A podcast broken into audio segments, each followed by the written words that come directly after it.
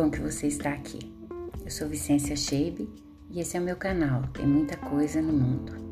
Hoje quero compartilhar com você mais um episódio de cenas da vida real. Saio atrasada para a sessão de terapia nutricional. Pensamentos, pensamentos, pensamentos. Ela sempre me diz que devo observar meus pensamentos. Diz que a qualidade deles determina a qualidade da minha vida. Diz que para o meu cérebro, pensar e fazer tem o mesmo efeito. Aí, ela dá como exemplo as minhas eternas crises de pânico. Ela diz que sou muito identificada com a minha produção mental, que eu acredito que tudo o que penso é realidade, é verdade. E não é? Agora, por exemplo, para mim, a verdade é que eu devia estar tomando conta da minha alimentação estou aqui, sendo babá de pensamentos. Isso está me deixando maluca.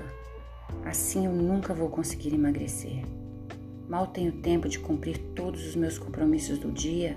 Onde vou arrumar tempo para vigiar pensamentos? Pelo que estou vendo, essa é mais uma tentativa de perder peso que vai para a estante dos meus fracassos. Eu me conheço não vou conseguir levar isso por muito tempo. Dá muito trabalho.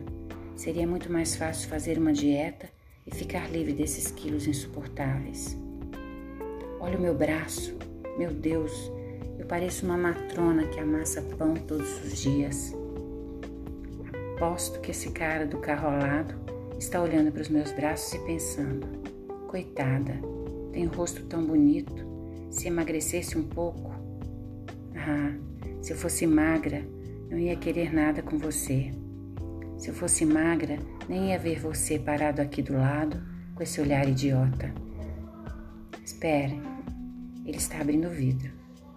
Se você fizer uma piada, eu vou jogar essa garrafa de água na sua cara.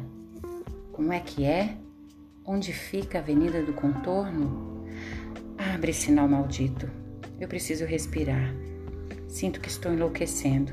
Tenho vontade de rir. Rir de mim, rir desse doido pedindo informação no trânsito, rir dessa nutricionista que cismou com meus pensamentos. O riso dura pouco. Logo vejo que isso não tem a menor graça. A palhaça nessa história sou eu que estou gastando meu tempo e meu dinheiro com mais um tratamento que não vai dar certo. Nossa, que calor! Esse ar-condicionado só pode estar estragado. Não é possível. Confiro e vejo que ele está desligado. Balanço a cabeça incrédula com a minha incapacidade de cuidar de coisas mínimas. Trânsito parado. Acho que vou me atrasar mais ainda para a sessão. Tenho uma boa desculpa para não ir. Vou passar uma mensagem. Não, não vou. Já estou aqui, já deixei um monte de trabalho pela metade, agora chego até lá. Ela pediu para observar o teor dos meus pensamentos e eu estou tentando fazer isso agora, mas não estou conseguindo. Eu sei que isso foi há uma semana. Devia ter me dedicado um pouco mais. Tá vendo? Eu não mereço mesmo uma chance. Não me comprometo com nada. Dava tudo por um pacote de biscoito nesse carro. Iria me acalmar nesse trânsito horrível. Hoje eu nem devia ter levantado da cama. Que dia improdutivo.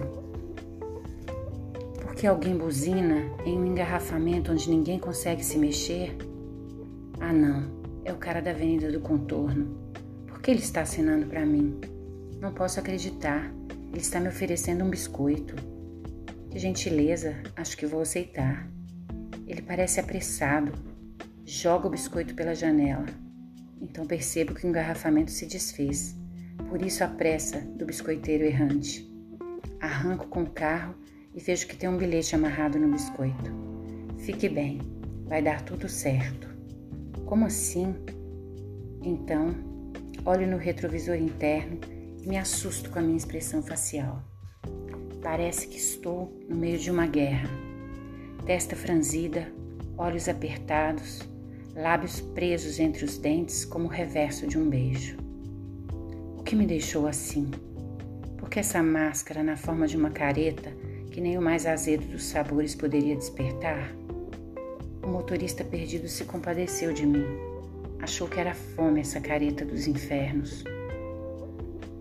Fico em silêncio por alguns instantes e então me emociono. Sinto um calor no meu peito e percebo, enfim, o que ela queria me dizer. Meus pensamentos produziram essa triste careta, máscara face. Percebo que desde que entrei no carro não tive sequer um pensamento leve ou positivo ou bom. Era isso que ela queria que eu visse. Já estou na sala de espera e meu coração está acelerado. Sinto um misto de ansiedade, alegria e expectativa para compartilhar a minha descoberta. Ela abre a porta me olha sorridente e diz: Nossa, como você está com a cara boa? Viu um passarinho verde? Eu respondo com uma voz tão doce que nem sabia que tinha: Não, eu vi meus pensamentos. Por hoje é só. Espero você no próximo episódio.